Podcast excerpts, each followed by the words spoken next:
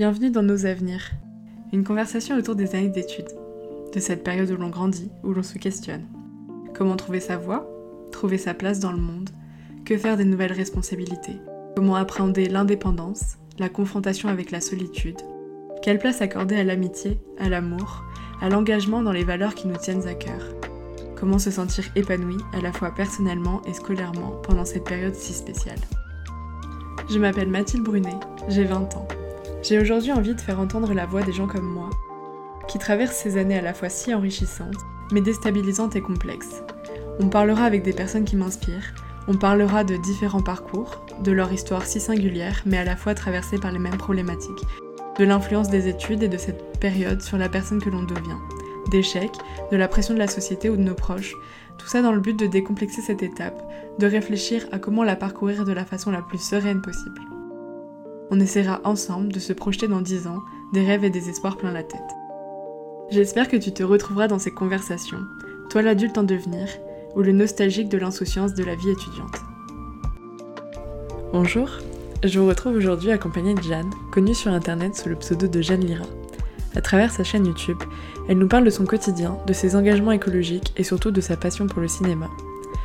On a parlé de ses études qui l'ont dirigée vers son envie de devenir réalisatrice, de montrer un quotidien autour de corps en mouvement et de couleurs, mais surtout d'équilibre entre les différents domaines de sa vie et de comment se trouver et se connaître le mieux possible pour savoir où aller. On a également abordé la relation avec ses parents Comment devenir adulte peut faire tendre vers une amitié avec eux, du collectif et de la nécessité de partager.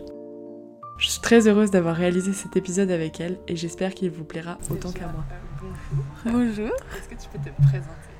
Me présenter, oui. Euh, je m'appelle Jeanne, j'ai 24 ans, j'habite à Paris et dans la vie j'aimerais faire du cinéma. Mais pour le moment je fais plein d'autres choses. Est-ce que tu peux nous présenter un peu ton parcours pour l'instant, d'un point de vue scolaire, personnel et professionnel? Ah bah ça c'est euh, la question euh, qu'on me pose souvent. Enfin un peu quand on me demande de te présenter ou quand tu rencontres des nouvelles personnes, on te dit mais tu fais quoi dans la vie? Et j'ai un peu du mal à répondre à cette question parce que le parcours a été tellement euh, long avec plein de, plein de virages et tout que je sais jamais trop comment le résumer. Donc en fait je pense qu'il faut pas le résumer, il faut que j'explique un peu toutes les étapes. J'ai commencé à la sortie du lycée par une prépa littéraire parce que je savais pas ce que je voulais faire. Du coup, je me dirigeais plus vers quelque chose de généraliste avec un peu cette idée de euh, passer Sciences Po parce que c'était bien vu, que c'était une grande école, euh, voilà, c'était assez réputé. On en parlait autour de moi et il y avait un peu ce truc de euh, avec Sciences Po tu peux tout faire.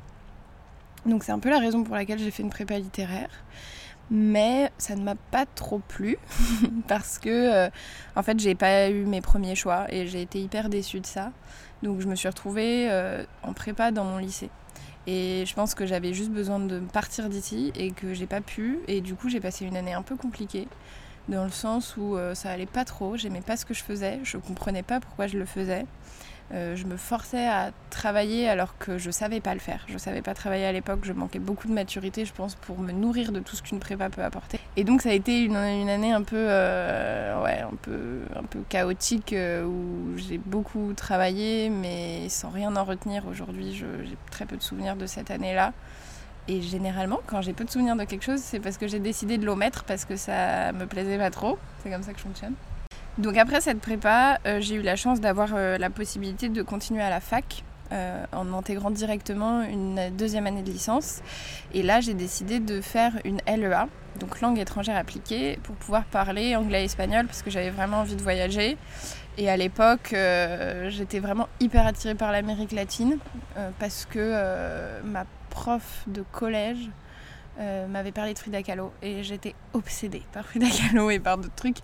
Mais euh, du coup, j'avais cette envie de voyager et donc j'ai fait des langues pour ça. Et arrivé à la fac, bah, tout de suite, je me suis bien mieux sentie parce que j'avais beaucoup plus de liberté de choisir mes cours, euh, d'y aller ou pas d'y aller. Euh, il y avait une vie étudiante beaucoup plus sympa. Il y avait aussi la confiance qui était un peu donnée aux élèves de se dire bon, bah, tu viens si tu as envie de venir, tu fais si tu as envie de faire, mais en fait, on va pas venir te chercher. quoi. Et du coup, je me suis vachement épanouie dans ces années de, fac, même si c'est vrai que j'ai aussi appris à être un peu indépendante et à profiter. pour moi et à m'émanciper un peu. C'était un peu ça, c'était de l'émancipation.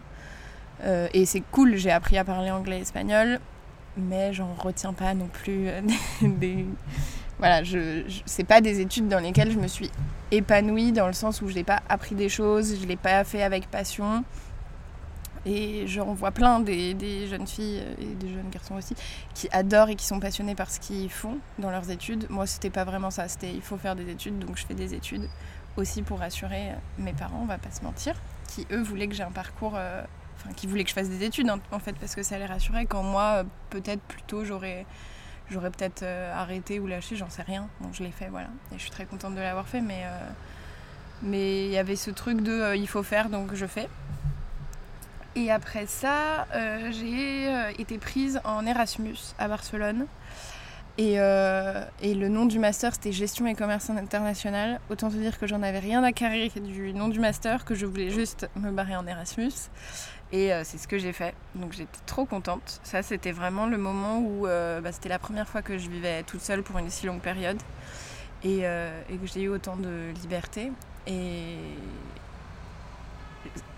en fait, je sais pas comment dire. On pourrait croire que c'est un peu de ma faute d'avoir lâché les études, mais il y a plein de choses qui ont fait que euh, cette année de master, elle n'a pas marché. En fait, ils m'avaient pas inscrit dans le bon UFR, ce qui fait que euh, j'ai trop galéré à trouver mes cours. J'avais des cours de marketing de quatrième année en catalan, enfin c'était l'enfer. Et du coup, forcément, quand t'es pas accompagné, que t'as pas de, de, de référent Erasmus et tout ça, bah t'as pas envie. Donc j'avais pas envie et euh, j'en ai profité pour faire ma vie justement et me dire bon bah tant pis, euh, ce master ça marche pas, mais je vais profiter quand même de l'opportunité. Un, d'être à Barcelone pendant six mois et d'expérimenter la vie à l'étranger en Erasmus, ce qui est quand même vraiment très très cool et je trouve que c'est un truc, si on a l'occasion de le faire, faut vraiment pas hésiter parce que vivre à l'étranger, rencontrer des gens du monde entier, euh, parler anglais, espagnol tout le temps, s'adapter à la langue, découvrir euh, d'autres choses avec d'autres regards, c'est un des trucs qui m'a le plus appris. Donc vraiment l'Erasmus, euh, j'ai adoré ça. Et après ça, j'avais donc la possibilité de faire un stage de six mois. Et je me suis dit, bon, bah ce stage, je vais en profiter pour faire un peu une réorientation. Et c'est au moment de Barcelone que je me suis aussi dit, ok, bah tu veux faire quoi dans ta vie? Pourquoi tu fais tout ça? C'est quoi le sens et tout? Et donc à ce moment-là, je me suis dit, euh, ce que j'aime, c'est les images, les clips, euh, faire des vidéos tout le temps. C'était à l'époque où ça faisait déjà un petit moment que... Oh, pas tant que ça en fait. Ouais, ça faisait genre six mois que je commençais à faire des vidéos sur YouTube, à être vraiment genre fan. Je saignais YouTube à longueur de journée. Et, j'avais envie de créer des trucs et je faisais ça euh, et ça m'éclatait. Je me disais, bon bah si ça m'éclate, pourquoi pas le faire?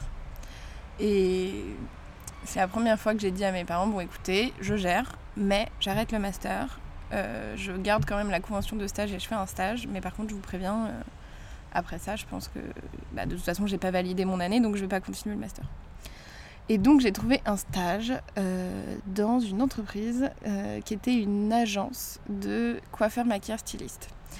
Donc je me suis retrouvée à faire de la mode, c'était un peu un désir de petite fille et ils avaient besoin de quelqu'un pour ouvrir une chaîne YouTube, donc parfait, ça a super bien matché. C'était un peu un coup du hasard, mais comme beaucoup de choses dans ma vie, c'est un peu des coups du hasard et ça marche et je suis un peu chanceuse pour ça, je crois.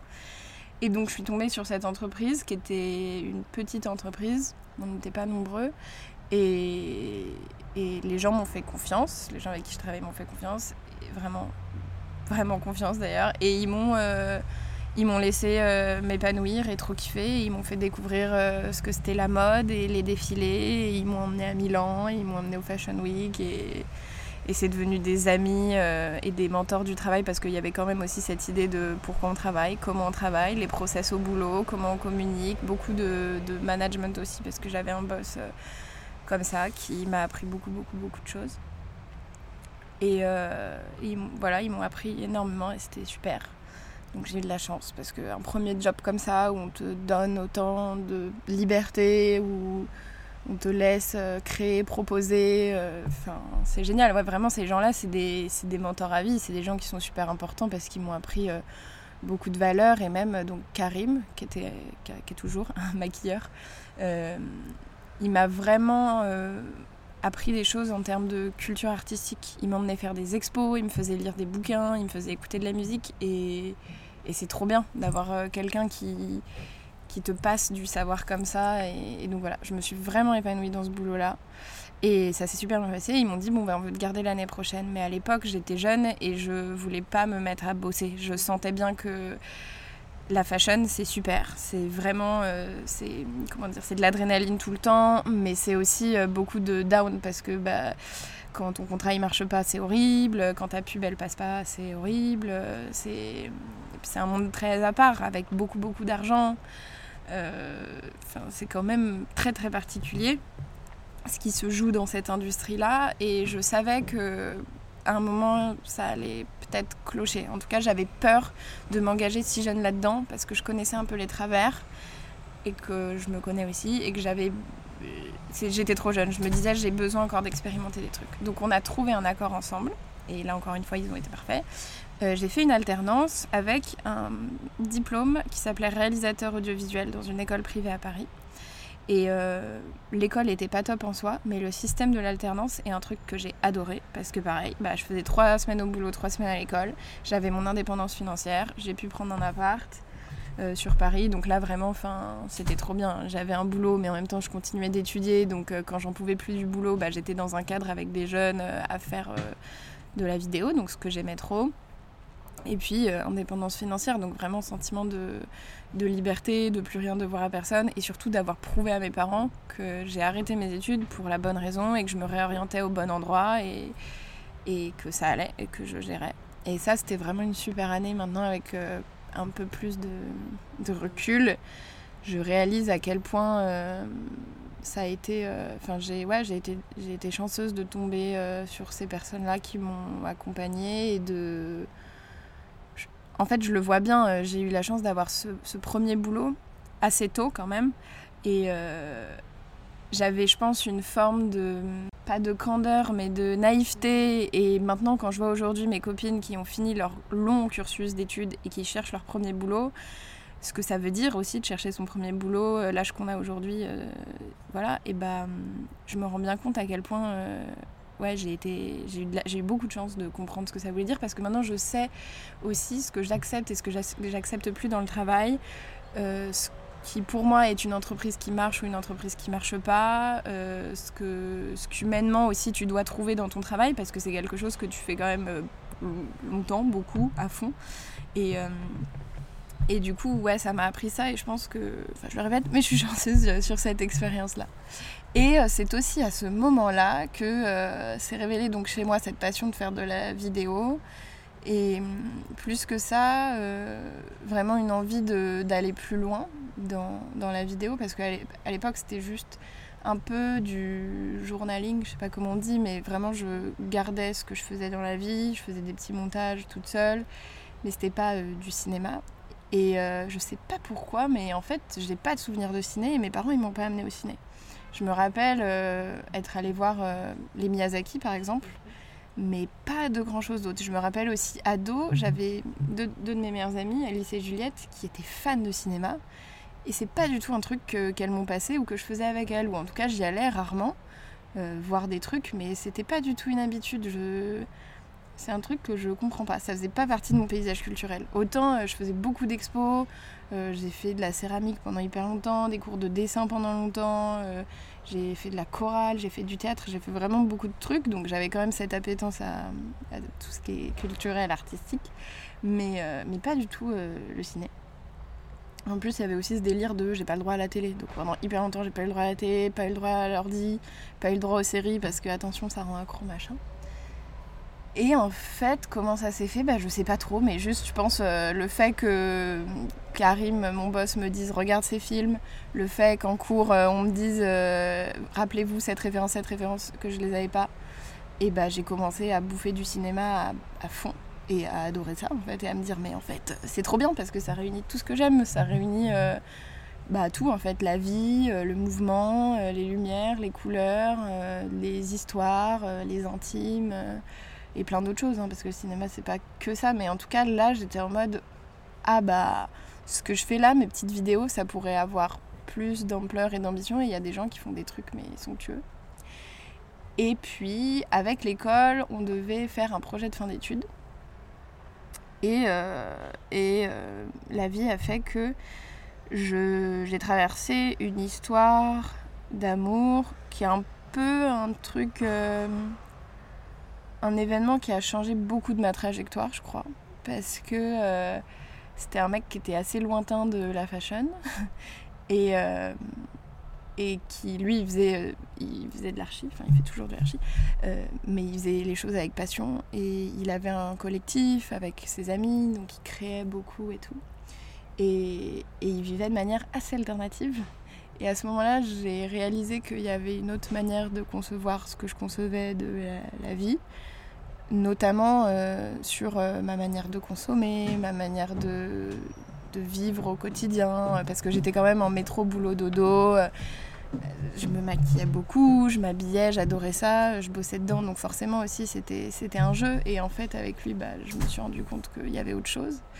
Et on est parti en Inde, et forcément l'Inde ça a aussi joué, ça a été un peu un, une balle dans la tête où tu d'un coup tu grandis, tu réalises, tu je sais pas. Et d'un coup, euh, j'ai eu envie de faire du cinéma, de me simplifier la vie et la fashion a commencé à s'éloigner. Et je devais faire ce projet de fin d'études. Et euh, cette histoire d'amour, c'est fini. Et mon projet de fin d'études, c'était là-dessus. Je pense que j'avais vraiment besoin de. Enfin, les choses se sont alignées, mais j'avais besoin de faire ce truc, j'avais besoin de raconter cette histoire, de la transposer, euh, en tout cas d'en faire quelque chose.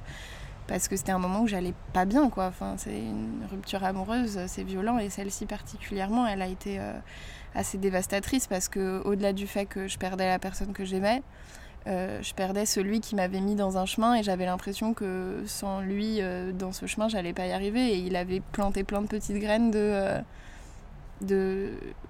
réalise ce que c'est euh, la vie, réalise euh, ce que ça veut dire euh, que d'être une femme, réalise ce que c'est, ce que sont tes ambitions, c'est quoi notre société, dans quel système on est, comment on est acteur de ça ou pas. Enfin, il avait planté plein de graines où vraiment, d'un coup, j'étais en mode waouh, je prends conscience de la vie parce que j'avais été très préservée avant et j'ai de la chance, voilà. Mais c'est vrai que d'un coup, j'ai eu plein de trucs qui se sont verts. J'avais 21 21 Ouais, je crois, 21. Et voilà, et donc j'ai écrit cette histoire de ce film. Et euh, ma meilleure amie, Alice, euh, veut devenir productrice d'ailleurs. Elle est, elle est, devient, enfin, elle est productrice. Et euh, mais à l'époque, elle était encore en études et elle m'a dit, écoute, j'aimerais bien produire ce film. Je trouve que c'est super et j'aimerais qu'on voit les choses en grand. J'étais en mode, bon, bah ok, comment on fait? Et en fait, elle m'a dit Bah écoute, c'est simple, je te prévois un business plan, on va faire un financement participatif et tout machin. Je fais Ok, ok. Et là, elle m'annonce Ok, donc il nous faudrait 12 000 euros, nanana. Je fais Mais attends, mais t'es complètement starbé, j'ai jamais rien fait de ma vie. Et là, tu me dis qu'il nous faut 12 000 euros pour faire un court métrage. Euh, on va, on va se détendre, c'est un projet de fin d'études quand même. Et tout, elle me dit Non, mais il faut qu'on ait de l'ambition, on va faire les choses comme ça.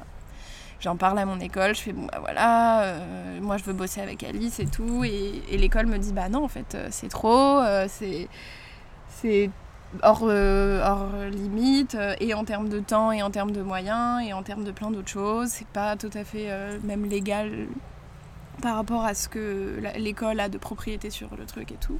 Mais moi j'étais trop engagée, j'étais en mode mais ce film j'en ai besoin pour, pour avancer. Et je, voilà, en fait on est trop avancé dans le process, j'ai envie de le faire, maintenant ça y est, j'ai de l'ambition, j'ai envie. Et donc on a fait, bon bah écoute on le fait, tant pis pour l'école, on verra après.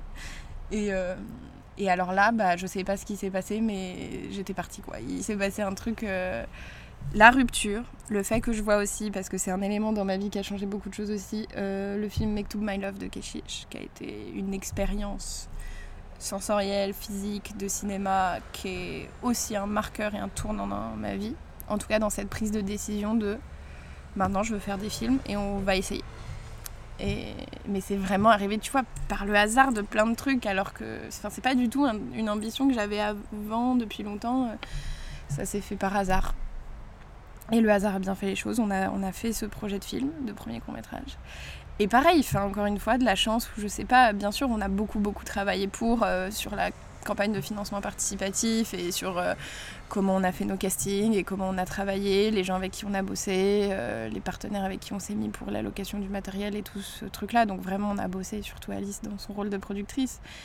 Mais on a fait euh, un court métrage à hauteur de 12 000 euros de budget, ce qui est quand même ouf, dans des conditions de malade mental, avec une équipe de 22 techniciens sur place, un week-end de répétition, une semaine de tournage, un camion euh, de 20 mètres cubes avec du matos et des caméras qui valent je sais pas combien. Et, et voilà, et d'un coup je me suis trouvée là-dedans en mode qu'est-ce qui m'arrive? Et en même temps, je savais exactement que ce que je faisais. J'étais en mode, bah oui, en fait, c'est ça. C'est là que. C'est là, dans ce truc-là, que je me sens euh, tout à fait là où je dois être et que j'ai l'impression de faire les choses tant pour moi que pour les autres et de savoir faire ce que je fais. En fait, c'était trop bizarre de se dire. Euh, j'ai jamais fait ça, j'ai jamais géré une équipe, j'ai jamais tourné un film. Et en fait, quand on était sur le plateau, euh, bah, tout était évident. Je savais, je savais comment je voulais diriger, je savais ce que je voulais comme cadre, je savais des trucs et. Et ouais, je pense que je le réalise maintenant. Sur le moment, juste, je vivais le truc, il fallait le faire, on le faisait, voilà, il n'y avait pas de.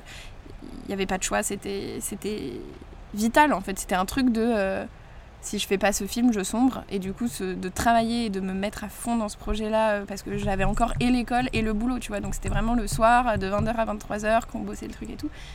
Mais c'était. Euh, je sais pas. Je, maintenant, aujourd'hui, tu vois, je crois que je serais incapable.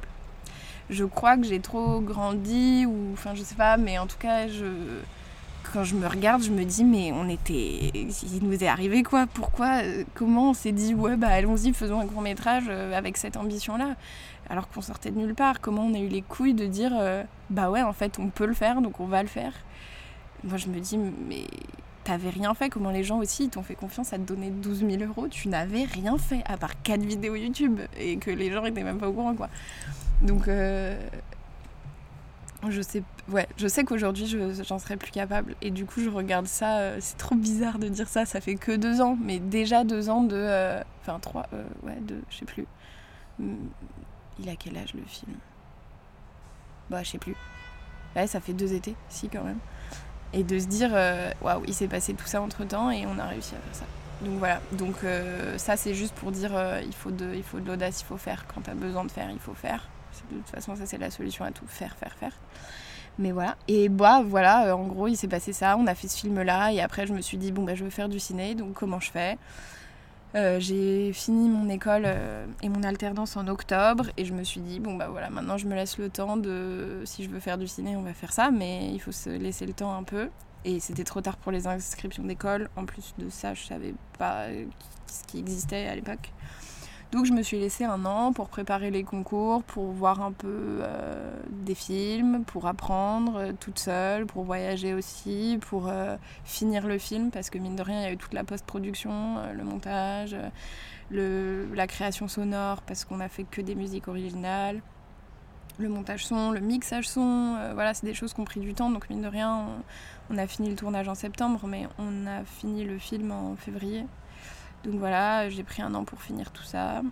Et puis euh, on arrive à l'année dernière, donc en fait en, septembre de l'année dernière, je me fais recal à la dernière euh, seconde euh, d'une école de cinéma pour laquelle vraiment j'ai passé toutes les épreuves et pour laquelle je me suis battue. Et, et voilà, il y a un moment, tu es convaincu que tu veux faire ça. Tu es convaincu un poil. Enfin, j'étais pas convaincue à 18 ans, maintenant, 5 ans plus tard, je me dis, ok, c'est ça, c'est évident, c'est ça, il faut que je fasse ça.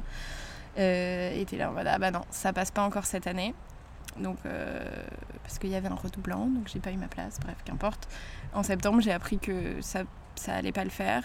Et donc, pareil, il faut encore rebondir, se dire, bon, bah, c'est, pas un échec, parce que c'est juste une fois qui marche pas. Mais, euh, mais quand on a envie, comme maintenant j'en ai envie, c'est difficile de se dire, bon, je fais quoi? Parce que c'est quand même une industrie fermé ou euh, ça...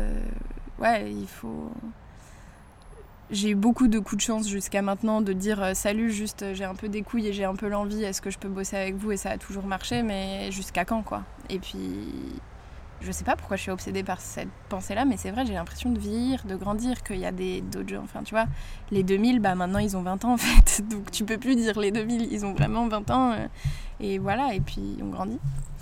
Et Et donc, euh, j'ai bossé, j'ai réussi à trouver un service civique. Donc, trop bien aussi, j'ai adoré. C'était la dernière année où je pouvais le faire.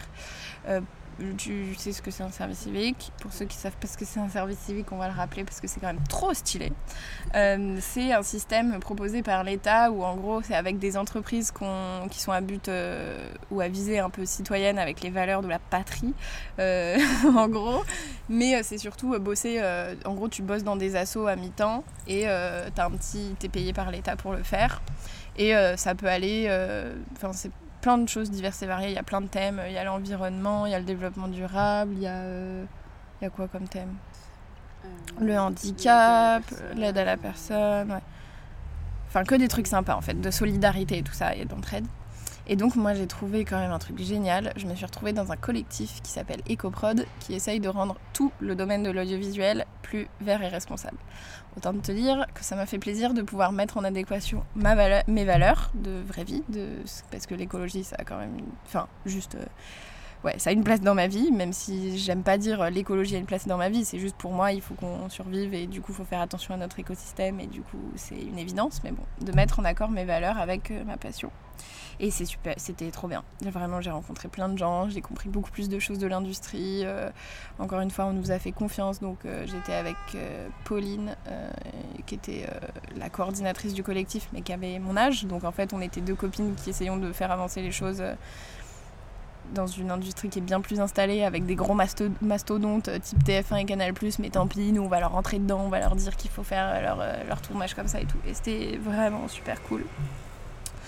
Et puis voilà, ça s'est fini euh, avec le Covid. Et puis l'année prochaine, je reprends des études de cinéma. Alléluia Même si j'attends encore des résultats d'école, donc je sais pas exactement où je serai. Je sais que l'année prochaine, c'est sûr, je fais du ciné parce que j'ai été prise dans un master et donc je recommence des études de cinéma.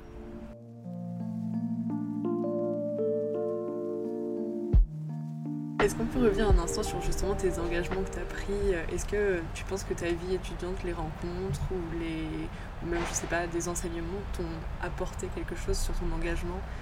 Qu'est-ce qui m'a fait euh, péter un câble ou réaliser euh, Internet YouTube, mine de rien. J'ai beaucoup appris via YouTube. Mon voyage en Inde, beaucoup aussi parce que j'ai vécu là-bas avec des gens euh, qui qui étaient alternatifs et et du coup j'ai appris ouais avec mon ex aussi beaucoup qui m'a je pense c'est lui qui a planté le truc de euh, puisque t'es belle euh, complètement sans artifice t'as pas besoin des artifices et il m'a donné une confiance bon j'en avais déjà pas mal je, je pense mais lui aussi particulièrement a rajouté de ce truc de T'as pas besoin de tout ce maquillage, t'as pas besoin de toutes ces fringues, t'as pas besoin de tous paraître et t'es ce que t'es dans ton essence, quoi. Du coup, ça, ça m'a.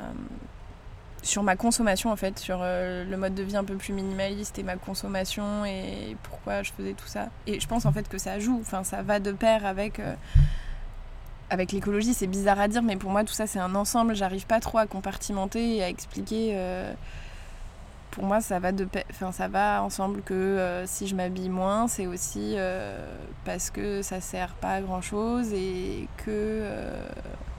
Ah, c'est dur à expliquer, je me perds quand j'explique ça parce que c'est un peu plus une réflexion globale sur tout ce qu'est la vie et.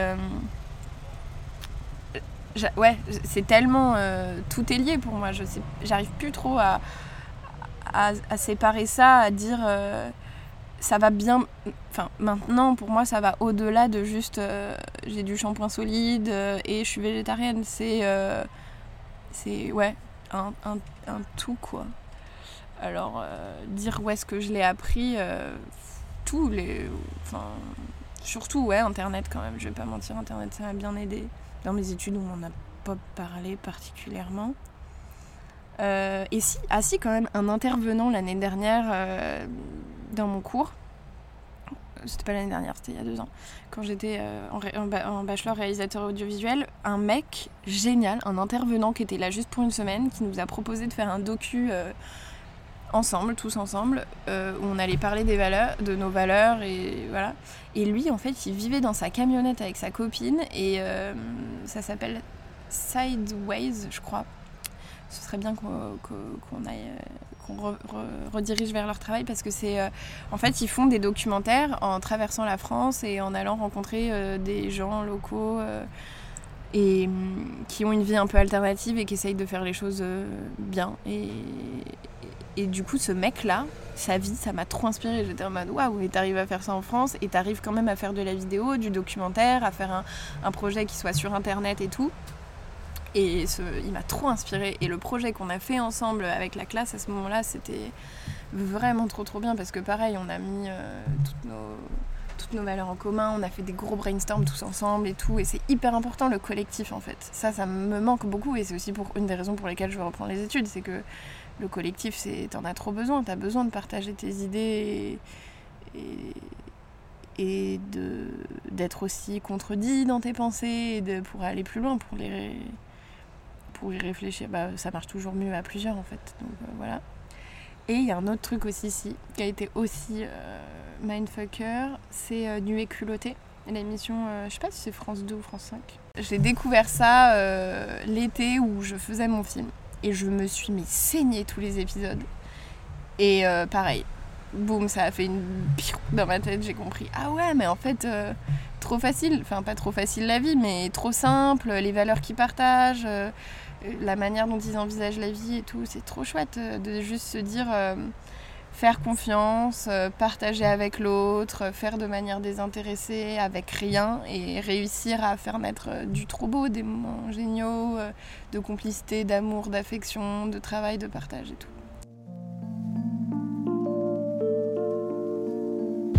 Et comment tu as vécu la pression autour de cette période, que ce soit de la société ou de tes parents ou de tes proches? Bah, au début, mal parce qu'on m'a pas fait confiance. Enfin, moi, c'est arrivé tard. Hein. J'ai vraiment, euh, encore une fois, je sais pas dans quelle cage dorée je vivais avant et monde de Cendrillon ou je sais pas quoi, mais en tout cas, j'ai pris conscience de beaucoup de choses tardivement. J'étais vraiment une enfant euh, préservée et, égoïste aussi, beaucoup, je crois. Euh, et en fait, je sais c'est bizarre, je sais pas trop, mais j'ai l'impression d'être devenue grande euh, un peu tard. Euh, et du coup, à l'époque, euh, ouais, on me faisait pas confiance. Mes enfin, ma mère me faisait pas confiance par rapport à mes études et à mes choix. Et elle avait raison, en fait. J'étais capricieuse et égoïste et j'avais pas compris ce que c'était la vie à l'époque. Mais à l'époque, je l'ai mal vécu parce que je voulais rentrer dans des grandes écoles, mais j'avais pas le niveau, je savais pas travailler. Ma mère, elle m'a toujours poussée à bosser, mais je pense que. Et j'ai réussi parce que j'avais des cours le week-end en plus et, que mine de rien, j'étais quand même intéressée et que je faisais les efforts. Mais je pense pas que j'avais totalement cette intelligence-là. Je sais pas comment dire, j'ai l'impression qu'on n'a pas tous le même type d'intelligence et qu'on essaye tous de nous caser dans le système scolaire français euh, qui marche pas. En tout cas, qui marche pas du tout pour tout le monde. Et moi, je me suis, je m'épanouissais, oui, à l'école, ok, mais pas là-dedans. Et heureusement que j'avais euh, mes cours euh, d'art plastique le vendredi soir à côté. Heureusement que j'avais mes amis et ma liberté des, des, jours off. Et parce que sinon, je me serais pas épanouie autant. Et, euh, et ouais, du coup, il y a eu une grosse pression de faire des grandes écoles et tout, mais sans savoir pourquoi. Donc ma prépa, pour moi, ça a été mais un calvaire. Et ma mémoire sélective a fait que j'ai carrément oublié cette année parce qu'elle n'était pas du tout... Euh, pas du tout agréable et que je pense que c'est pas dans c'est pas tant dans mes études que j'apprends les choses que plus dans le, les expériences que ça me pousse à faire, dans euh, le cheminement, dans les gens que je rencontre, dans les challenges que c'est. Et, et c'est comment je réagis à ça qui me fait grandir, pas tant euh, l'étude en soi. Mais bon, encore une fois, moi j'ai un parcours un peu. Euh, enfin, il n'est pas, il est pas simple, il n'est pas linéaire, il est pas. Et puis et puis tant mieux. Et du coup, ouais, non, j'aimais pas euh, la pression euh, de la société. Je trouve que. Je trouve que c'est un peu nul, mais maintenant je m'en suis vraiment carrément détachée. Du coup, j'aurais plus pu en parler à l'époque où je faisais encore des études, euh, alors que maintenant je suis une adulte qui affirme ses idées, qui sait aussi beaucoup plus ce qu'elle veut, qui reprend des études, mais parce qu'elle a envie d'étudier. Et ça, mine de rien, ça change la chose. On nous apprend pas à faire les choses parce qu'on les aime, on nous apprend à faire parce qu'il faut faire. Mais si tu comprends pas la raison pour laquelle tu fais, bah tu, tu fais pas les choses bien. Quoi. Donc non, euh, je, ouais, j'ai eu de la pression, mais, mais pas tant mine de rien, vu qu'au bout d'un moment, j'ai réussi à dire stop, ça m'énerve, je fais mon chemin. Et tes parents, par exemple, c'était quoi la relation avec tes parents et comment elle a évolué maintenant? Ah bah ça, c'est un sujet aussi. Hein. Euh, ça se passait pas bien avec ma mère à cause de cette pression-là, de, des études et tout. Euh, et parce que j'étais une enfant. Et, euh, et donc il y avait... Enfin, c'est trop bizarre, vraiment je... Comment dire j'oublie beaucoup de trucs et là je pense que tu me poses une question donc je suis obligée de me rappeler cette période mais elle est, elle est floue, c'est un truc de ouf. Je suis tellement à vivre dans l'instant que j'ai pas du tout une relation ni avec le passé ni avec le futur. Je suis vraiment tout le temps dans ce que je suis là, euh, ce qui est un peu ce qui est un peu compliqué parfois, mais c'est peut-être aussi une des raisons pour lesquelles je veux faire du cinéma. Je veux avoir plus de mémoire et je veux ancrer des choses que j'arrive pas à retenir, puisque ma mémoire est vraiment euh, problématique. Euh, mais du coup, ouais, ma relation avec ma mère, je crois que c'était pas super. Hein. Enfin, je m'en rappelle d'ailleurs, c'était pas top. Euh, mais j'étais une, j'étais une ado. Enfin, comment dire, la vie me passait dessus. J'étais quand même tu te laissais vivre. Ouais, et puis j'étais vraiment dans euh, la typique ado euh, qui a une vie lambda, euh, qui a son premier petit copain, c'est ça qui est important, les copains, c'est ça qui est important, les fêtes, c'est ça qui est important, les cours, mais je me posais mais pas du tout de questions. J'étais vraiment dans mon truc d'ado qui vit bien. Et tu voyais pas du tout, enfin t'avais pas d'angoisse vis-à-vis de ta vie future ou de devenir adulte Pas du tout. Genre j'étais en mode ouais vraiment si, parce que j'avais de l'ambition quand même, dans le sens où je voulais quand même être bien vue, entre guillemets. Et... Mais je me disais pas, enfin tu vois, mon projet d'avenir, quand je serai grande, c'était euh, bah, à 25 ans, j'aurai 5 enfants et un mari riche. Et je veux juste être euh, mère de famille et avoir euh, un bon cadre de vie, mais je voulais être maman, quoi. C'était, c'est bizarre, mais c'était ça que je voulais faire. Ou sinon, ouais, je voulais ouvrir, à un moment j'ai eu cette idée-là, ouvrir un concept store, euh, genre à Buenos Aires, où je vendrais que des trucs un peu durables et tout. Donc si j'avais un peu ce délire quand même déjà de l'écologie et tout ça, et un peu la vibe de greenwashing aujourd'hui, qui est plus, enfin, qu'il y a plein d'entreprises qui font, c'était un peu ce que je voulais faire à l'époque. Maintenant plus du tout. Euh, mais, euh, mais voilà. Et donc la pression de mes parents, je me perds. la pression de mes parents a pas été, enfin, ça a été dur au début. Euh, mais comme j'ai réussi à leur prouver des choses en grandissant toute seule et qui m'ont laissé faire mes expériences aussi, je crois, euh, bah maintenant c'est juste trop stylé. Je trouve que de devenir adulte c'est trop bien. En fait, devenir adulte j'adore. je sais pas comment dire, j'ai l'impression de de comprendre ce que ça veut dire grandir, de comprendre ce que ça veut dire vieillir, de comprendre euh, ce que ça veut dire être un adulte, de comprendre la responsabilité de ouais, de plein de choses. Et chaque jour c'est différent, chaque jour j'apprends un nouveau truc. Genre hier par exemple, j'ai eu mais vraiment une révélation de euh, de c'est quoi être parent, tu vois? C'est quoi un projet de famille? Et j'étais là en mode mes parents, ils ont réussi à faire ça. Et en fait, j'étais avec beaucoup de leurs amis hier soir et, beaucoup de, femmes euh, parmi, euh, parmi les gens qui étaient là hier soir me disaient euh, Mais ta mère, mais ta mère, mais ta mère, elle est, elle est incroyable et tout. Et j'étais là en mode oh, J'avais pas capté, mais ouais, elle est incroyable. Et ce que je lui reprochais à l'époque d'être pas assez présente, de me foutre la pression de ouf, de elle être toute sa vie dans son boulot, machin et tout. Euh, que je comprenais pas et je lui en voulais pour ça, mais maintenant, mais je suis en mode, mais évidemment, c'était juste et c'est juste une femme qui est indépendante, qui est passionnée par son travail, qui fait ce qu'elle a envie de faire parce que c'est comme ça qu'elle l'a décidé et qui, euh, en plus de ça, euh, enfin. c'est pas cumule, mais juste, elle a décidé et d'avoir une passion de ouf pour son travail, mais aussi d'avoir une vie de famille, et en plus de ça, de. Enfin, quand je vois comment on a été éduqué, la chance qu'on a eue, on a été préservé parce que mes parents ils se sont aimés, je crois vraiment, ils se sont, euh, euh, ils sont plus ensemble aujourd'hui, mais ils se sont aimés euh, vraiment et ce qu'ils nous ont donné de valeur et tout ça, bah c'est génial. Enfin tu vois quand je te disais j'ai une adolescence tranquille, j'ai vraiment eu de la chance parce que j'ai pas de trauma. et je le vois bien aujourd'hui, il y a plein de gens autour de moi qui ont des, des traumatismes et des vies beaucoup plus violentes et beaucoup plus brutales et beaucoup plus terribles que la mienne quand moi j'ai j'ai eu des parents qui se sont aimés, qui m'ont fait voir des choses, qui m'ont fait voyager, qui m'ont emmené au musée, qui m'ont aimé, qui... qui, ont été simples. Enfin, je sais pas comment dire à quel point euh, à l'époque j'étais vénère contre eux bah, parce que j'étais une ado et qu'aujourd'hui je me rends compte que j'ai trop de chance d'avoir les parents que j'ai et d'avoir le bagage familial que j'ai. Parce que, bien sûr, tu il y a toujours. Euh, c'est pas tout beau, tout rose tout le temps, il y a toujours des backgrounds et des trucs. hein. Il y a forcément des histoires de famille. Mais quand même, je, je crois que je suis une grosse chanceuse d'avoir eu autant d'amour dans, dans ma famille. Ils ont toujours été là pour moi. Et tu vois, même quand ça allait pas avec ma mère, bah, j'avais ma tante. Et ma tante, c'est aussi vraiment un autre de mes mentors. J'aime pas ce mot, mais tu vois, ces gens qui sont là et qui te disent euh, fais-toi confiance, ce que tu fais c'est bien, et qui te poussent toujours à aller plus loin. Et en gros, ma tante, euh, elle me suit beaucoup dans ma vie, dans notamment tous mes, tous mes concours, toutes mes étapes, tous tous ces trucs un peu là où il faut aller plus loin que soi-même pour prouver ton travail prouver ce que tu es dans ce travail-là d'abandon de la création quand tu fais du, du cinéma ou euh, tout truc de création d'art, mais voilà, il y a un truc euh, d'abandon de soi euh, fort. Et elle m'aide tout le temps à avoir du recul là-dessus et tout ça, et j'ai de la chance, tu vois, d'avoir quelqu'un qui me connaisse aussi bien et qui arrive à me dire là, t'es pas au bon endroit, c'est pas toi ça. Ça, c'est toi ce que t'essayes de prouver, machin. Mais qu'est-ce que t'es toi dans le, dans le fond? Et, euh, et du coup, aujourd'hui, elle aussi, elle m'a tellement appris par rapport au travail. Enfin, c'est un truc de ouf. Je me rends compte que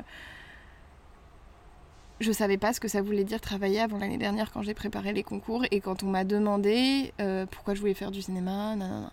Et elle, elle m'a dit arrête, réponds pas euh, machinalement euh, comme, comme, une, comme n'importe qui. Réponds dans ce que t'es et ce que t'as de plus profond. Et de se poser cette question-là et de se dire c'est un questionnaire de 25 questions. Je pensais qu'en deux jours ça allait être plié et qu'on a bossé un mois dessus d'arrache-pied où chaque jour, chaque mot de chaque réponse comptait. Parce qu'il fallait que ça montre précisément ce que je suis et où je veux aller parce que la concurrence est rude et que voilà, il faut, il faut que tu sois toi dans ce que t'es. Et de me casser le cul autant sur des questions comme ça, bah, j'ai appris c'était quoi le travail, j'ai appris la beauté et la valeur des mots et de ce que tu ce que écris. Parce que quand tu parles, c'est différent. C'est un, un Mhm. autre exercice, mais quand tu écris, quand tu poses tout ça, de l'importance que ça a et euh, de l'importance d'aller plus loin, de. Tu, tu, tu peux pas répondre juste simplement euh, oh je veux faire du cinéma parce que j'aime bien j'aimais bien les clips un jour et que et qu'un jour j'ai une histoire d'amour qui a pas marché. Non c'est pas vrai. Pourquoi tu veux faire du cinéma? Pourquoi c'est ça? Qu'est-ce qui te motive là-dedans? Qu'est-ce que enfin tu creuses et du coup tu comprends. Tu te dis bon bah tu creuses tu creuses t'analyses et en fait euh, tu, te découvres en fait en travaillant sur pour moi passer les concours d'école de cinéma c'est beaucoup de travail sur moi-même et c'est trop bien. C'est trop trop trop génial de se de se poser ces questions-là qu'on se poserait pas d'habitude et qu'on prend pas le temps de se poser et c'est malheureux. Alors que c'est essentiel de savoir qui t'es de savoir pourquoi t'es là ce que t'aimes ce que t'as envie de faire euh, c'est quoi ta place dans ce monde et de d'être animé en fait. Juste d'être animé parce que la vie c'est ça c'est vivre c'est ça c'est je sais pas comment dire pour moi maintenant c'est devenu une évidence qu'il faut se faire plaisir il faut se faire du bien et il faut toujours être euh, content d'être où on est. Mais quand je vois des gens autour de moi bah non c'est pas une évidence. Et bien sûr on va me dire que il y a euh, les contraintes de, de la vie de l'appart de l'argent de tout ça. Oui je sais aussi, je suis pas complètement teubée, moi aussi je dois me payer mes apparts et ma bouffe, hein, je suis pas euh, je suis pas née avec une cuillère d'argent dans la bouche euh, et je suis pas une comtesse, mais euh, l'équilibre. Toujours trouver l'équilibre et se dire euh, est-ce que j'ai besoin d'autant d'argent Est-ce que j'ai besoin de ça précisément et, et- et voilà, trouver toujours sa place. Pour moi, devenir adulte, c'est ça, c'est être prendre conscience et, et trouver sa place. Comment t'as vécu euh, la- l'autonomie euh, d'avoir son appart, de commencer à vivre seul, de la, solitude? Trop bien. C'était trop bien. C'était euh, bah, c'était la période où j'ai vraiment envoyé chier. Enfin, pas envoyé chier, hein, parce que ça, ça allait bien, mais j'ai dit à mes parents Regardez, je vais vous prouver que je peux le faire. Vous vouliez que je vous prouve? Bah, ok. Parce que c'était ça aussi, ma mère. C'était pas tant. Euh, je veux que tu fasses des études, c'était euh, je veux que tu saches ce que tu veux faire et tant que tu sais pas, bah tu vas pas, euh, tu vas pas attendre les bras ballants, donc tu vas, tu vas faire. Et si tu arrives à me le prouver, ok. Mais juste, si elle a fait tout ça, je le sais, aujourd'hui, c'est pour que je devienne indépendante. Et c'est un trop beau cadeau parce que oui, ça m'a fait chier à l'époque. mais regarde, enfin, où, j'en suis aujourd'hui. Et c'est ce chemin-là qui m'a permis d'arriver là. Et c'est parce qu'elle m'a appris l'indépendance et l'autonomie. Et je la remercierai jamais assez pour ça parce que c'est tellement, tellement, tellement important d'être indépendant et autonome et de savoir faire seul. Et donc elle m'a appris ça. Et, euh, et donc quand j'ai dû euh, justement avoir mon autonomie avec mon appart, bah, c'était trop bien. Parce que euh, c'était mes sous, ma décision mon appart et du coup avec mes parents, c'est le début de notre c'était le début de notre amitié, je pense. Je pense qu'aujourd'hui mes parents c'est toujours mes parents. Mais maintenant je suis une adulte et c'est des adultes et du coup je comprends des choses d'adultes et je peux me permettre de parler en adulte et plus seulement en tant que leur enfant. Et on est devenus amis à partir de ce moment-là. Et c'est trop bien d'être amis avec ses parents et de se dire c'est mes parents, mais ils sont pas tout blanc tout noir et ils sont pas euh, peut-être comme je les avais idéalisés enfants et peut-être qu'eux aussi ils ont leurs euh, problèmes, exactement les mêmes problèmes d'adultes que moi j'ai, que ce soit vis-à-vis de l'amour, vis-à-vis du travail, vis-à-vis de la passion, vis-à-vis de, des stress du quotidien et tout ça. Bah maintenant je comprends ce que c'est et du coup euh, je c'est pas que je suis plus indulgente, mais ça me permet aussi de comprendre beaucoup de trucs et je trouve ça trop bien, c'est hyper enrichissant de, de, les avoir comme adultes avec qui tu peux partager des nouvelles choses quoi. Euh, et du coup, mon appart, euh, bah, c'était trop bien. Hein. je sais pas, j'ai trop. T'as pas mal vécu la solitude Bah, en fait, j'avais un coloc. Donc, euh, en vrai, ça allait, même s'il était pas souvent là vu qu'il était en médecine. la solitude, je l'ai pas vécue en vivant toute seule. Et d'ailleurs, la solitude, je l'ai vécue tard. Je l'ai découverte tardivement parce que bah voilà, du fait d'avoir été préservée, aimée, entourée de ma famille, avec beaucoup d'amis, toujours des amoureux, euh, j'étais jamais tout à fait seule. Du coup, euh, mais je savais qu'il fallait que je le sois. Enfin, je savais qu'il y avait ce truc-là. Je savais, je sais plus qui m'avait dit ça. Bah peut-être ma mère encore une fois, mais qu'il faut être seule euh, pour y arriver. Et du coup, très vite, je savais que j'avais un peu ce désir de d'apprendre ce que ça faisait d'être seule. Du coup, la première fois que j'ai voulu apprendre, je suis partie faire un stage à Santiago, au Chili, euh, et encore une fois, pareil, maintenant, avec du recul, je me dis, mais est-ce que j'aurais encore le courage aujourd'hui? J'en sais rien. Mais j'avais 19 ans et j'ai juste dit, ciao, je prends le stage le plus loin possible. Je connais rien là-bas, mais ça va le faire. Et ça l'a fait et tout s'est très bien passé. Mais, mais bon, voilà. Et là, j'ai un peu découvert, pas la solitude, mais juste l'éloignement physique des gens que t'aimes au quotidien. Ça, c'était le premier step, mais j'étais pas encore tout à fait seule pareil, quand j'étais à Barcelone, euh, oui, je vivais seule et j'étais avec mes copines, mais j'étais pas dans ma solitude. La solitude, c'est pas tout à fait ça. La solitude, c'est euh, savoir se retrouver avec soi dans sa noirceur et comprendre sa noirceur et l'accepter. Et c'est ça le plus dur. Et alors, quand est-ce que c'est arrivé?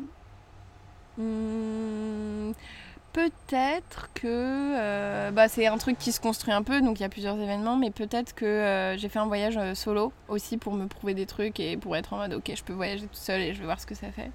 Ça, ça a joué pas mal. C'était vraiment chouette de voyager toute seule.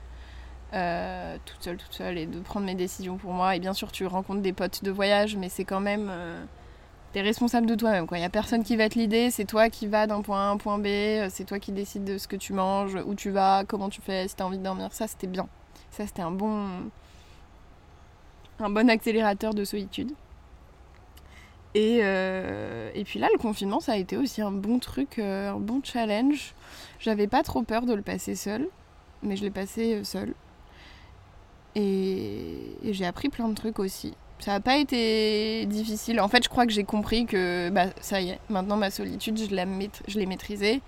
Je sais ce que ça veut dire vraiment euh, d'être seule. Et en fait, c'est pas c'est pas la solitude pour moi, c'est juste euh, l'indépendance. Mhm. Donc finalement, euh, solitude égale indépendance égale liberté. Donc solitude égale meilleur ami. Une fois que tu apprends à la maîtriser, et, et, et c'est juste apprendre à se connaître soi. Et c'est très, encore une fois, important d'avoir son chemin, sa vie et euh, de pas être trop influencé par les autres. C'est je sais pas à quel point je, parle je, je, parle perché ou je parais perché quand je dis des trucs comme ça, mais par exemple, pour un exemple concret, euh, quand j'étais avec mon ex, même, bah lui aussi m'a appris plein de trucs de la solitude, mais j'étais dépendante de lui. Dans beaucoup de mes relations amoureuses, j'étais dépendante des gens avec qui j'étais. Euh, aujourd'hui, je sais c'est quoi cette dépendance parce que je l'ai analysée et que j'ai pris du recul et j'ai compris que mes décisions, elles n'étaient pas à moi, elles étaient à moi avec un autre. Et du coup, c'était pas totalement mes décisions. Et mon célibat aussi, ça m'a fait capter la solitude parce qu'après cette histoire-là, il, m'a fallu du temps pour m'en remettre. Et, euh, et du coup, ouais, j'ai été toute seule. Bon, j'avais toujours des petites histoires à gauche à droite, mais je veux dire, j'ai quand même été seule et j'ai pas construit quelque chose avec quelqu'un pendant longtemps. Et ça aussi, ça m'a permis de capter beaucoup de trucs sur euh, ce qui marchait pas dans mes relations précédentes et ce que je voulais ou pas dans mes relations futures sur, euh, sur mon indépendance. Il faut pas oublier que toute relation sociale, elle vient jouer sur toi et ton, ton être. Et encore une fois, toujours tout est question d'équilibre parce que et de personnalité machin, mais tout est c'est trop bien de vivre en société et tout, mais il faut faire gaffe à ce que ça te bouffe pas toi en tant qu'individu. Il faut toujours avoir ton individualité que ensuite tu places dans un cadre social, mais il faut pas oublier cette individualité là. Pour euh, rebondir sur ce que tu viens de dire, euh, mhm. quelle relation tu as eu avec tes amis et par exemple la place de la fête ou tout ce qui est euh, bah, au niveau de l'amitié? Comment tu vis l'amitié? Comment je vis l'amitié? Bah, C'est essentiel pour moi, c'est vraiment un des moteurs. C'est vrai, je suis motivée par l'amour, tu vois, je suis motivée par par les gens que j'aime. Parce que j'aime beaucoup les gens et j'aime beaucoup. Euh, enfin, j'aime en fait, c'est ça ce qui me donne envie de faire les choses, c'est parce que j'aime des trucs. Et, euh, et ma relation avec l'amitié, bah, j'ai de la chance aussi d'avoir une super bande d'amis que je connais depuis mon collège, qui sont toujours là aujourd'hui, euh, qui sont mes piliers et, et, que je sais que. En fait, il n'y a, pas, a pas de question qui se pose. C'est là, ça sera là, ce sera toujours là, vu qu'on a grandi ensemble et que et qu'on se connaît par cœur et qu'on est très très différents, mais ça marche toujours très très bien. Et puis après, j'en ai fait plein d'autres, des amis, et. Et j'ai eu de la... En fait, si, j'ai appris beaucoup de choses en amitié parce que j'ai eu pas mal de relations euh, hyper euh, best friend, voilà, fusionnelles avec des filles qui étaient toxiques, hyper toxiques. Après, moi, je pense qu'à l'époque aussi, j'étais euh, vachement jalouse. Je le suis toujours, pas jalouse, mais possessive. Vraiment très possessive. Et, euh, et à l'époque, je l'étais trop avec ces filles-là, et du coup, j'ai eu des ruptures amicales, des relations où euh, tu te bouffes un peu avec l'autre, et, et, voilà. Et ça, c'est un peu un truc que j'ai abandonné parce que je me suis rendu compte que ça me faisait pas plaisir. Euh. Mais en gros, c'était des histoires où on était super fusionnels, on s'aimait trop, on faisait tout ensemble, mais en fait, il y avait un truc de comparaison constante et de, et de performance, d'être bien vu de l'autre, d'être toujours au même niveau que l'autre, et en fait, avec du recul, je l'analyse comme des choses qui n'étaient pas très saines. Et donc j'ai plus trop envie. Euh, mais j'ai pas encore tout à fait analysé le pourquoi j'ai vécu autant de relations comme ça. Ce, sera pour bientôt apparemment, vu que tu viens de poup euh, mettre l'idée dans ma tête. Mais à part ces relations-là, euh, non, je crois que ça se passe bien avec mes potes, j'ai des bonnes bandes. Mais encore aujourd'hui, j'apprends des choses. Enfin, on apprend tout le temps, donc encore là, il y a trois jours, j'ai réalisé que, bah, en fait, je, répète toujours le même schéma. Mais là, je suis en train de comprendre que, en fait, non, je viens d'avoir une amitié exactement pareille, ultra fusionnelle, qui se finit mal. Et donc, j'ai plus envie, donc du coup, là, je l'ai arrêté. Ah, c'est trop bizarre de réaliser ça maintenant. Euh, mais oui, j'ai de la chance quand même parce que j'en ai beaucoup. J'en ai beaucoup, beaucoup des amis. Je m'en suis fait euh, un peu dans tous les différents. Bah, c'est ça aussi de faire des études pas linéaires. C'est que à chaque fois que j'allais quelque part, je me faisais des amis. Et du coup, j'en ai beaucoup et euh, qui m'apportent plein de choses différentes, avec lesquelles je fais plein de choses différentes. Et non, j'adore mes amis. Et puis maintenant aussi, j'ai découvert la notion d'amis euh, qu'à 60 ans, tu vois. maintenant, j'ai des amis qui ont cet âge-là et je trouve ça aussi trop trop bien. Ça fait pas longtemps, mais je trouve ça trop chouette. Donc euh, ouais, c'est hyper important pour moi. C'est mais les gens euh, deviennent vite euh, amis. Enfin pour moi, t'as bon, t'as as ta famille, t'as tes collègues, mais mes collègues c'est toujours un peu devenu mes amis. t'as tes amours, mais tes amours c'est aussi toujours un peu tes amis et t'as toujours une notion un peu floue de si c'est de l'amitié, du désir, de l'amour machin. Donc en fait pour moi ça va tout dans le même lot. Et je fais pas non plus de distinction entre copains et euh, potes et amis. Genre vraiment, j'ai des amis. Donc c'est des gens, euh, j'en ai plein et ils sont là et je les aime pour plein de choses. Et... Mais tu vois, j'ai pas euh, un schéma. Par exemple, mes amis que je connais depuis 10 ans, bah, on se voit une fois tous les 6 mois, ça bouge pas. Il y a d'autres gens que je vais voir beaucoup plus régulièrement à des périodes. Il y a des gens que je vais, ouais, pendant des fois, euh, pendant le confinement, que tu appelles tous les jours, tous les jours, tous les jours. Mais après, pendant une semaine, tu plus de nouvelles. Mais ça pose pas problème parce que tu sais que c'est des trucs euh, qui, sont, qui sont stables. Mais j'ai pas une bande, j'ai vraiment des groupes d'amis à gauche à droite et j'adore les faire se mélanger, se rencontrer. Du coup, j'ai aucune gêne à euh, inviter tous mes amis en même temps au même endroit, les faire se rencontrer. Je sais qu'il y a des gens qui sont un peu plus euh, team, fermés et tout. Euh, j'adore les amis et j'adore la fête aussi. Ouais, c'est des choses qui me motivent, qui me, qui me rendent heureuse, qui me Les amis, ça m'apporte plus d'émotions diverses et variées que la fête, parce que parfois tu t'engueules avec tes amis, ou parfois tes amis sont tristes et tu dois t'adapter. Et bon, tes amis, c'est juste des êtres humains différents, donc tu te mets dans une perspective d'être humain différent et t'apprends plein de choses. Pour ce qui est de la fête, la fête, c'est euh, c'est essentiel. Je sais pas comment dire, c'est tellement nécessaire. C'est juste des gens qui se réunissent. D'un coup, tout le monde est ami tout le monde s'aime, tout le monde danse, tout le monde euh, s'exprime avec son corps, chose qu'on fait quand même très rarement dans cette société, c'est vraiment nul. Il faut vraiment plus s'exprimer avec son corps, que ce soit en faisant du sport, du yoga, euh, l'amour ou des étirements, ou juste euh, il faut qu'on prenne conscience que nos corps sont nos machines, nos moteurs, notre essence.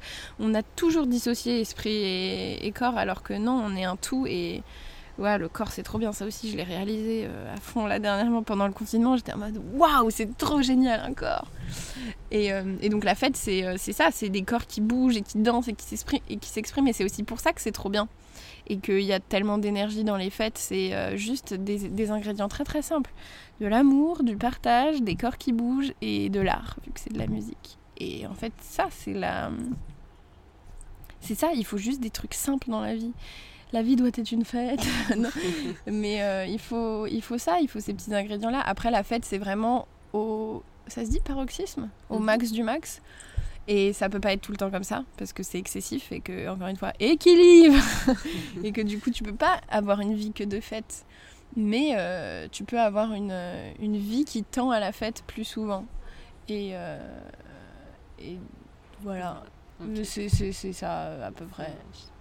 Qu'est-ce que tu aurais aimé savoir euh, quand tu sortais du bac? Quelque chose auquel tu n'étais pas préparé euh, J'aurais aimé savoir pour rien. Rien de plus que ce que j'ai su. En fait, euh, moi, je. Encore une fois, je te dis, je suis pas dans le passé, je suis pas dans le futur, je suis vachement là maintenant. Euh, et, d'ailleurs, ce que je te raconte aujourd'hui, il y a deux semaines, je t'aurais pas raconté du tout la même chose. Et dans deux semaines, je te raconterai sûrement pas la même chose. Mais j'aurais rien aimé savoir de plus que euh, peut-être qu'on me dise t'inquiète. Peut-être qu'on me dise euh, t'inquiète,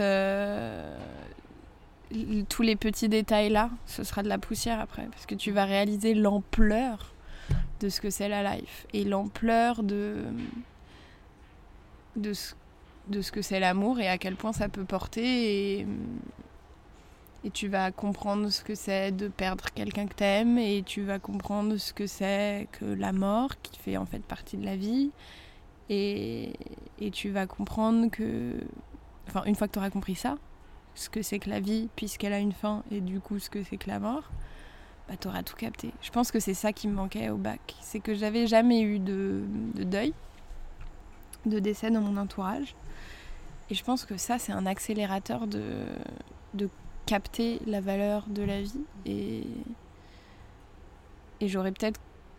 en vrai, j'ai pas perdu de temps à l'époque, donc je m'en veux même pas, tu vois. Je suis très contente d'avoir été. Enfin, je regarde avec beaucoup d'affection celle que j'ai été à l'époque j'ai aucun problème avec ça. J'ai pas l'impression que les choses, enfin, d'avoir été trop une petite conne.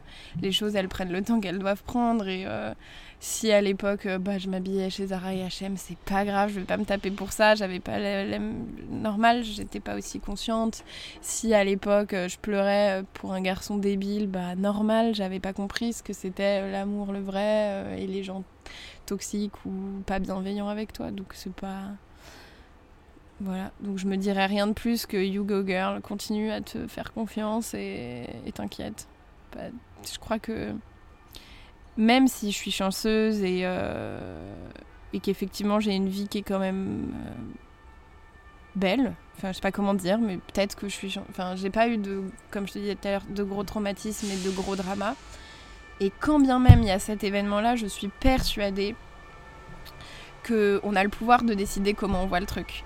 À moitié plein ou à moitié vide. Et du coup, si tu décides de toujours le voir à moitié plein, et eh bah c'est toujours bien. Il y a toujours du bien euh, partout. Il faut juste, euh, ouais, c'est du travail mental encore une fois. C'est du travail de, de conscience, de, de se dire euh, j'ai le pouvoir de décider si ce truc il est bon ou il est mauvais pour moi. De le... En fait, as le... on décide de tout dans notre vie. Il faut pas croire qu'on nous impose. C'est pas vrai. On a beaucoup plus de possibilités qu'on nous le fait croire. On est dans une société qui nous pousse à croire beaucoup de choses nazes, alors que en fait on est juste des êtres humains sociaux et qu'on est capable de plein de trucs. Enfin, je suis désolée, on les a fait, les immeubles dans lesquels on dort, on les, on les a découvertes, ou c'est toutes ces technologies avec lesquelles on travaille et tout. Donc euh, on est capable de beaucoup, beaucoup de trucs. Nos corps et nos cerveaux, ils sont là pour ça, et du coup, euh, faut faire. Pour finir, est-ce que tu as confiance en l'avenir et comment tu t'imagines dans 10 ans? La pire question. parce que je ne veux pas m'imaginer dans 10 ans. Parce que mm. je me projette pas. Mm. J'ai pas du tout ce truc de. Ouais, non, je suis vraiment. Et peut-être qu'un jour ça me jouera des tours. C'est peut-être sûr même. Enfin, j'en sais rien en fait, je verrai. Mais je suis vraiment dans ce truc de vivre euh, au moment présent, euh, pas trop anticiper. Parce que depuis que j'ai décidé de faire comme ça, de pas anticiper, bah tout s'est bien passé. En fait, euh, j'ai toujours été surprise. pas forcément agréablement, mais en tout cas le fait de ne pas anticiper fait que tu n'as pas d'attente de, projection et donc de déception potentielle. Donc je me projette plus trop parce que je me dis que voilà, ça va arriver et ça arrivera comme ça devait arriver euh, parce que voilà. Mais euh, est-ce que tu as confiance ou, euh, Oui, aujourd'hui, là, maintenant, tout de suite, un peu moins que peut-être il y a deux mois ou peut-être qu'il y a deux ans ou parce que là, je, réalise aussi à quel point c'est une industrie compliquée, le cinéma, et à quel point peut-être mes, mes désirs, ils vont, ils vont mourir. Peut-être que en vieillissant, ça marchera pas comme je l'entendais. Peut-être que je vais avoir la déception de pas y arriver, de pas réussir à faire de ma passion mon métier. Peut-être que je vais devoir me résigner. Oups, pardon. Peut-être que je vais devoir me résigner à faire quelque chose que j'aime moins. Euh, mais je sais pas, je verrai. Et puis euh, j'essaierai toujours de tirer, le, de tirer le mieux de chaque situation et de. Il n'y a, rien, y a rien qui est fatalité. Les vies, tu en as 20 milliards. En fait, chaque jour, c'est une nouvelle vie finalement. Donc, euh, chaque jour, tu fais tellement de trucs qui sont. C'est trop pour moi. C'est pour ça que j'ai pas de mémoire. C'est qu'il se passe tellement d'événements que ah, je peux pas tout retenir. Mais. Hum, mais j'ai confiance parce qu'il faut avoir confiance, il faut... Enfin bon, après là, je pourrais partir euh, dans le débat de... Euh, tu me fais parler de la vie. La vie, c'est trop grand pour en parler, mais tu me fais partir dans le débat de euh, effondrement, tu vois. Là, je peux, je peux aller dans ma, dans ma vibe effondrement et j'ai pas trop envie en ce moment parce que voilà, mais en vrai, je pourrais aller dans cette vibe-là, mais du coup, j'ai pas envie de me projeter. le, la projection idéaliste, idéaliste pardon, c'est je suis une réalisatrice de cinéma français reconnue pour son travail et je m'épanouis dans mon métier et dans ma vie de famille. Euh, et avec mes amis et tout ça, même si je sais pas si j'aurai des enfants ou quoi, mais voilà, c'est m'épanouir comme ça. Et euh, là, un peu moins idéaliste, c'est les conditions de la planète sont assez terribles et du coup j'apprends un peu à, survivre et je vis avec euh, cette fatalité là et je puise dans des ressources et je me rappelle euh, nostalgiquement à quel point j'ai eu de la chance d'avoir euh, mon enfance, mon adolescence et ce début d'âge adulte glorieux. C'est peut-être pas le mot mais ouais je me trouve je me trouve très bien à ma place aujourd'hui et je suis très très contente d'être d'être là et je, trouve ça fou. Mais bon, voilà. Mais on verra dans 10 ans. On s'appelle dans 10 ans. Si on est encore là. Parce que peut-être on sera pas là aussi, tu vois. Demain, peut-être, euh, hop, un bus qui passe et puis c'est la fin. Et puis ce sera pas grave, ce sera comme ça. Mais. Euh, ouais, j'ai vraiment ce truc, il faut vivre là maintenant parce que tu sais pas ce qui peut se passer et. Mais c'est pareil, tu vois, je pense que ça aussi, c'est un peu le truc de la mort qui te fait capter que. Euh, bah, quand il y a quelqu'un qui meurt, il est plus là. Donc autant en profiter pendant qu'il est là, plutôt que de. Ouais, de. d'avoir des. Mais après, bon, après là, on va rentrer dans le débat de. Euh, les peurs, les anxiétés et tout ça, bien sûr, c'est des problèmes psychologiques, tu peux pas tout maîtriser. Il y a des trucs, bon, c'est la fatalité de la maladie, c'est des choses qui arrivent, machin, mais il y a quand même une part de nous qui a le pouvoir d'influencer positivement ce qu'on a autour de nous et ce qu'on fait de nous-mêmes. Mais mais je peux pas nier aussi qu'il y a les maladies mentales. S'il faut mettre un fin mot euh, de, l'histoire, ce serait qu'il faut trouver son équilibre, qu'il faut se faire confiance, qu'il faut se connaître soi par-dessus tout, avant tout, que ça, ça doit être notre volonté, notre but, notre euh, quête. Et, euh, et, puis après, tout ira bien. Parce que si toi, tu comprends qui t'es, ce qui te fait du bien et ce qui te fait du mal, et ben, tu vas capter que dans la vie, t'as qu'à prendre les choses qui te font du bien et mettre de côté les choses qui te font du mal. Et du coup, tout ira bien. Et tes relations, elles seront en adéquation. Si tu t'aimes et si tu te comprends, alors tes relations autour, elles seront pareilles. Merci à toi. Bah, de rien. Merci à Jeanne d'avoir accepté l'invitation. J'espère que cette conversation vous aura plu. Je vous invite à suivre Jeanne sur ses différents comptes que vous trouverez dans les notes du podcast. Vous y retrouverez également les références que l'on a abordées pendant cet épisode. Merci d'avoir partagé cette discussion avec nous et d'avoir été jusqu'au bout. N'hésitez pas à me faire vos retours et à me suivre sur l'Instagram du podcast Nos Avenirs tout attachés. Si vous souhaitez découvrir la suite, abonnez-vous et à bientôt pour le prochain épisode.